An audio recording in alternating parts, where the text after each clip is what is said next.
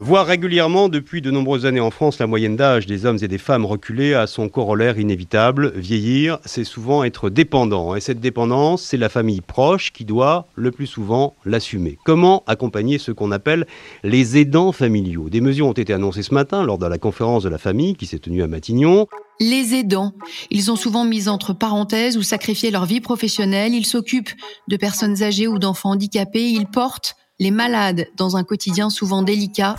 Les aidants familiaux sont les grands oubliés de notre système de santé alors qu'ils en sont paradoxalement la pierre angulaire. Mais les mentalités changent, Emmanuel Macron souhaite que l'on reconnaisse mieux leur rôle. Enfin, ce maillon indispensable de la prise en charge de la dépendance est pris en compte. Dans ce contexte, des acteurs prennent la parole, ainsi la Caisse des dépôts et le groupe de protection sociale Pro-BTP. Leur idée, s'associer pour créer une immense base de données des aidants. Objectif, les recenser pour rendre les informations accessibles à tous les acteurs qui en auraient besoin. Mutuelles, collectivités, associations locales, professions de santé. Un projet d'envergure à la croisée de multiples enjeux, dont celui de la protection et de la sécurité des données, et qui repose sur la blockchain. Blockchain, un nom barbare, certes, mais derrière lequel se cache une technologie innovante et des solutions sécurisées de partage et d'échange de données. La blockchain peut-elle révolutionner le quotidien des aidants?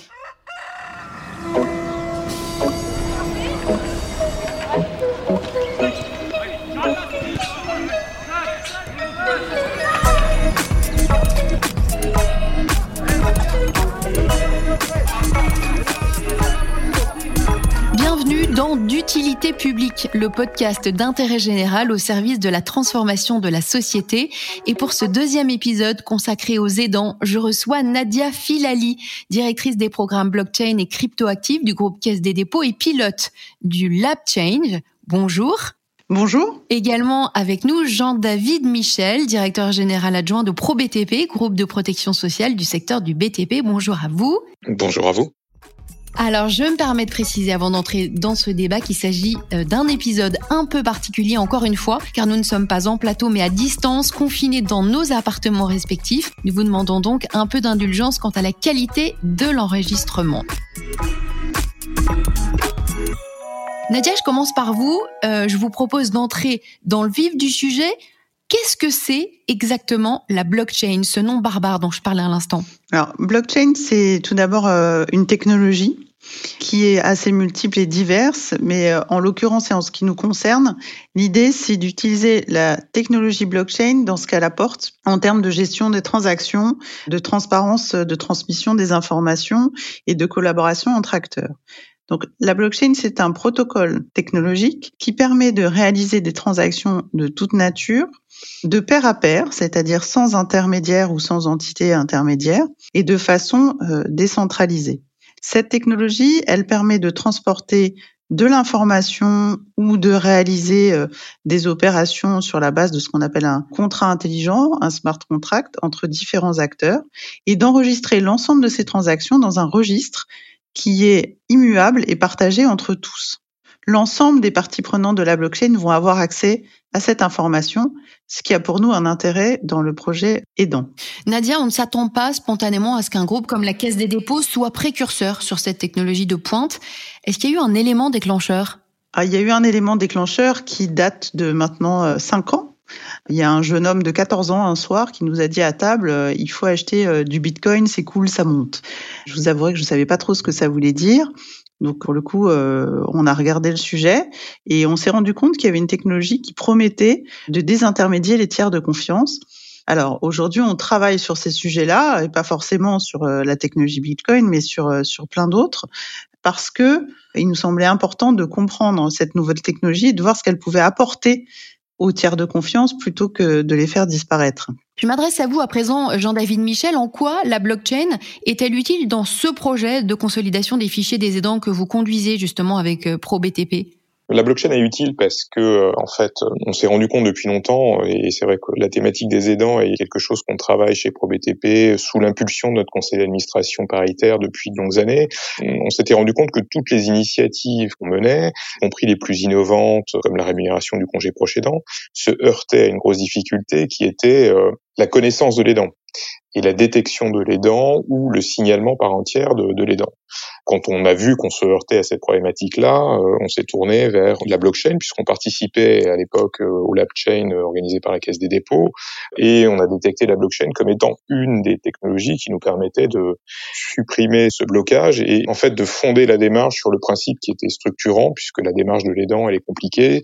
Le principe structurant pour nous c'est dites-le nous une fois et donc euh, faciliter la vie des aidants, y compris dans leur signalement par une technologie qui euh, forcément euh, était prometteuse, comme l'a décrit Nadia, mais qui nous permettait de répondre à ce besoin. C'est-à-dire quel que soit le, choix technologique, on visait quelque chose qui soit simple hein, et qui permet de traiter le besoin. Nadia, plusieurs questions. Comment la blockchain résout-elle le problème des aidants? Et est-ce que la Caisse des dépôts a vocation à avancer seule sur un tel sujet? La technologie blockchain par nature, en fait, n'est pas faite pour être utilisée seule en tant que telle.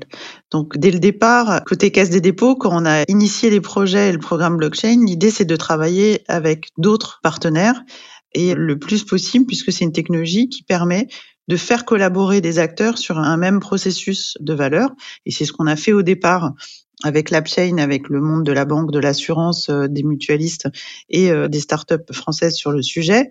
Et euh, là, on est dans le même cadre. Donc ensuite, quand on parle des aidants, on parle de personnes qui aident des personnes malades ou qui ont des difficultés. Et ces informations sont plutôt de nature confidentielle et on n'a pas forcément envie que l'ensemble des informations ça, soit partagé ou ou qu'elle puisse être identifiée euh, de façon simple. Donc, ce qu'apporte la technologie blockchain, c'est qu'elle permet de protéger l'identification des personnes et les données des personnes en apportant un secret, parce que la technologie blockchain est, sécurisée par euh, de la cryptographie. Et du coup, on va pouvoir travailler sur le consentement de partage de l'information vers une catégorie euh, d'acteurs, que peut être l'assistante sociale, un médecin euh, ou des associations, et on aura le choix. Donc au-delà du dites-le nous une fois dont parlait Jean-David tout à l'heure, c'est dites-le nous une fois et aussi, on vous indique avec qui on veut partager l'information. Merci Nadia. Jean-David Michel, j'imagine qu'il y a nécessairement un risque en matière de cybersécurité et justement de protection des données personnelles des aidants. Alors, il y a plusieurs choses euh, qui effectivement euh, sont structurantes dans la démarche. Déjà, peut-être une précision, c'est que vous évoquiez tout à l'heure un méga référentiel ou une méga base de données. En fait, concrètement, c'est pas du tout comme ça que ça va être construit. C'est euh, plutôt une somme de petites bases de données qui sont généralement détenus, et c'est pas ProBTP qui la détient, hein, c'est plutôt le département, c'est plutôt euh, au niveau des acteurs de la sphère publique que la connaissance de l'aidant euh, se réalise. Et l'idée est de mailler et de faire en sorte que ces sommes de petites bases de données puissent communiquer entre elles. Elles peuvent être du domaine public, euh, du domaine parapublic, euh, elles peuvent être renseignées par des acteurs du monde associatif et de la sphère sociale. Et l'idée, c'est qu'elles communiquent entre elles justement en toute sécurité, en toute confidentialité et en évitant un maximum de risques. Ça, c'est l'intérêt de la blockchain aussi, c'est que finalement, c'est le certificat qui transite la donnée reste dans la base de données à l'endroit où elle a été constituée et avec le niveau de sécurité qui a été mis en place par ceux qui recueillent ces données-là. Donc oui, il y a des problématiques liées à la sécurité, il y a des problématiques liées à la protection des données personnelles, mais euh, la blockchain permet de répondre, de traiter tous ces aspects-là en faisant circuler un minimum d'informations et euh, uniquement celles qui sont nécessaires à la certification de l'aidant et euh, elles permettent de fédérer euh, une large palette d'acteurs qui d'ailleurs peut-être individuellement n'auraient pas les moyens de pouvoir communiquer facilement et simplement entre eux.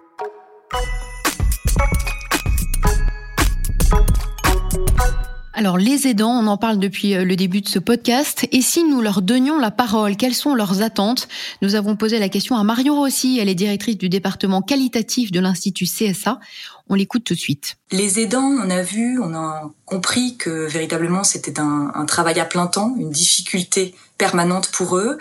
Et quand on discute avec eux, quand ils nous parlent de leur quotidien, de leurs attentes, aussi des bonnes pratiques qu'ils ont pu mettre en place, ils nous font part de plusieurs éléments. Ils nous font part déjà d'un besoin pour eux. Alors, ils sont en attente d'un outil, par exemple, qui pourrait les aider à se coordonner entre aidants. Parce que parfois, il y a plusieurs aidants dans une même famille.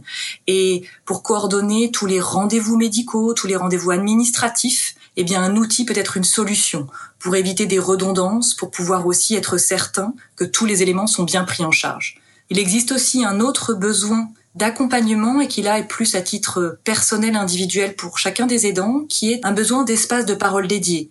puisque ce que nous racontent les Français, c'est bien le fait que c'est un sujet difficile. Il existe aujourd'hui très peu d'espace pour pouvoir se confier, pour pouvoir poser tous les éléments.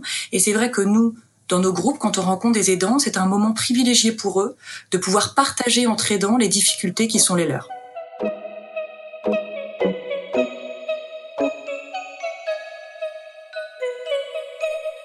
On vient de l'entendre, l'attente est forte, puissante pour des outils consolidés. Concrètement, comment fonctionnera le système à terme, Jean-David? Je crois que vous touchez du doigt une des problématiques, c'est que beaucoup ont développé, et je reprends euh, à titre d'exemple, la problématique d'avoir des, moments de parole. Beaucoup ont développé des solutions qui permettent de le faire. Pour BTP, par exemple, anime des cafés des aidants dans lesquels euh, les aidants peuvent se réunir, met à disposition une carte d'urgence, a mis en place un financement pour le congé proche. Et l'important, c'est au-delà de la mise en place de ces prestations-là, de ces aides ou de ces dispositifs, c'est de les faire connaître. Et face à la multiplicité des acteurs qui interviennent, c'est vrai que ProBTP n'intervient que sur le périmètre euh, du bâtiment et des travaux publics, mais faire connaître toutes les aides et tous les soutiens dont peuvent disposer les aidants est euh, un des principaux enjeux. Donc, euh, comment va fonctionner le projet? Bah, Typiquement, c'est faire référencer les aidants dans les endroits où ils ont des contacts avec notamment les structures départementales qui versent par exemple l'APA et dans lesquelles on peut retrouver trouver des aides sociales et des conseillers sociaux. Et une fois que l'aidant est référencé, ce conseiller social peut avoir accès à l'ensemble des aides qui euh, sont mises à sa disposition et lui amener l'information pour pas qu'il se sente effectivement euh, isolé ou euh, n'ayant pas la possibilité de se renseigner facilement. Donc, ça vise à répondre à cette première question-là. C'est pas de mettre en place l'aide ou le soutien directement, mais c'est déjà de la faire connaître. Et après, une fois qu'il est connu, une fois qu'il est référencé, faciliter l'organisation euh, de ces différentes aides parce qu'il n'aura pas à reproduire euh, des documents, il n'aura pas à se redéclarer de manière euh, répétée pour pouvoir y avoir accès ou en bénéficier. Donc l'information et la proposition de solutions sont vraiment les deux sujets sur lesquels l'apport va être le plus efficace et, le plus immédiat. Nadia, la technologie blockchain, est-ce qu'elle n'est pas un peu trop compliquée pour des utilisateurs potentiellement âgés? L'aidant en tant que tel n'aura pas tout de suite et forcément accès en direct, déjà c'est un premier sujet, à l'application, à la plateforme. Euh, il pourrait être intermédié par, euh, par un assistant ou une assistante sociale. Ça, c'est un premier point. Le deuxième point, c'est que la technologie blockchain, c'est un peu comme d'autres technologies, en l'occurrence, euh, par exemple Internet. Aujourd'hui, quand vous utilisez euh, une application mobile, que vous allez sur un site Internet, vous ne posez pas la question de comment ça fonctionne derrière.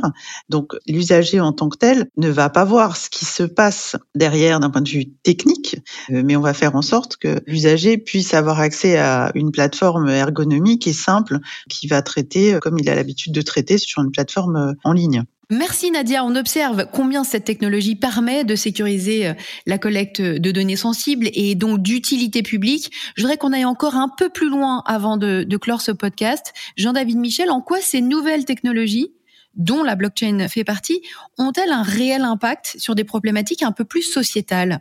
L'impact qu'elles peuvent avoir, ces nouvelles technologies, c'est euh, une logique, euh, en tout cas de notre point de vue, d'innovation. C'est continuer à innover sur des thématiques sociales ou sociétales qui évoluent euh, fortement. Je vais pas revenir sur le contexte actuel, mais on voit bien que dans ce monde où la distance, ou l'accès à l'information, ou l'accès au numérique peuvent être des éléments déterminants, les nouvelles technologies vont nous permettre de le rendre le plus accessible possible et le plus transparent possible.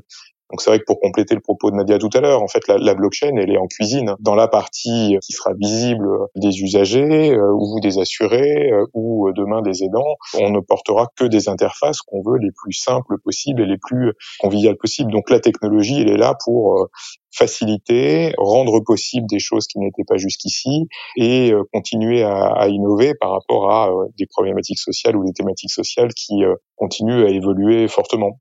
Voilà, le soutien euh, par rapport aux aidants, euh, je pense que nous n'en sommes qu'au début et que la problématique sociale qui émerge va continuer à, s'amplifier avec la nécessité de pouvoir justement euh, traiter cette population-là de la manière la plus bienveillante et, facilitatrice possible et lever le frein d'un certain nombre de démarches qui, pour le coup, sont parfois un peu euh, trop intrusive ou un peu trop euh, compliquée à réaliser. Donc voilà, l'enjeu de la technologie, euh, il est là et c'est un enjeu d'innovation, notamment pour ProBTP. Merci Jean-David. Nadia, une réaction en, en guise de conclusion? Côté Caisse des dépôts, euh, la partie euh, développement de projets euh, numériques d'innovation pour nous est extrêmement important et s'ancre complètement dans ce qu'on veut faire et notamment aujourd'hui dans les territoires parce que c'est important d'avoir une dynamique d'innovation de proximité.